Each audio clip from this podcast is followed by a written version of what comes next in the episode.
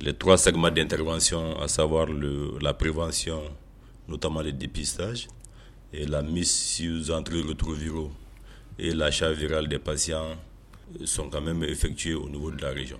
Oui, on sait qu'on traverse une région en pleine crise. Est-ce qu'il est évident, facile aujourd'hui d'accéder à ces zones euh, qui nagent en pleine insécurité? Euh, J'imagine l'insécurité impacte euh, malheureusement négativement pour les, sur les interventions.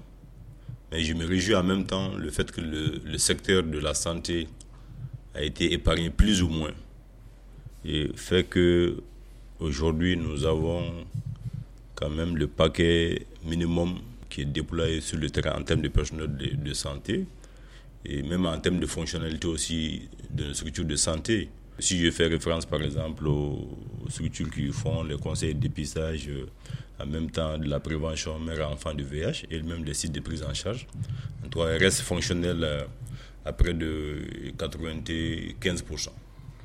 En tout cas, à la date du 30 septembre, nous avons plus de 3000 personnes euh, qui prennent régulièrement les entrées retrouvées dans les régions. Je parlerai de Mopti, Banyangara et puis Douanza.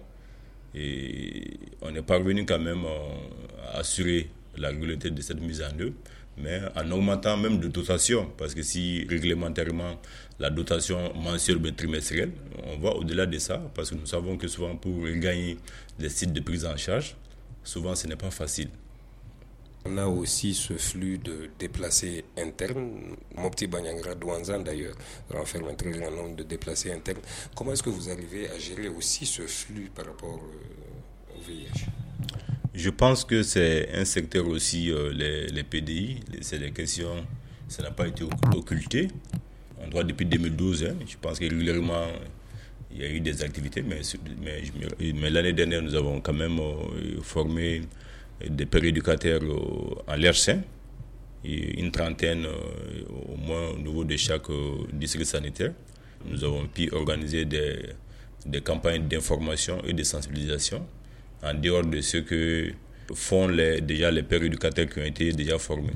On a la chance aussi d'avoir des ONG qui sont financées sur le Fonds mondial, donc euh, je fais allusion à copie à CEV, qui aussi nous aide énormément à rester à côté de de ces déplacés, non seulement pour les accompagner certainement sur un plan alimentaire, bien d'autres partenaires, mais au niveau sanitaire aussi, ne serait-ce qu'à me centrer sur la question de dépistage. Et puis, je vous avoue que c'est une population qui vient à nous pour faire le dépistage.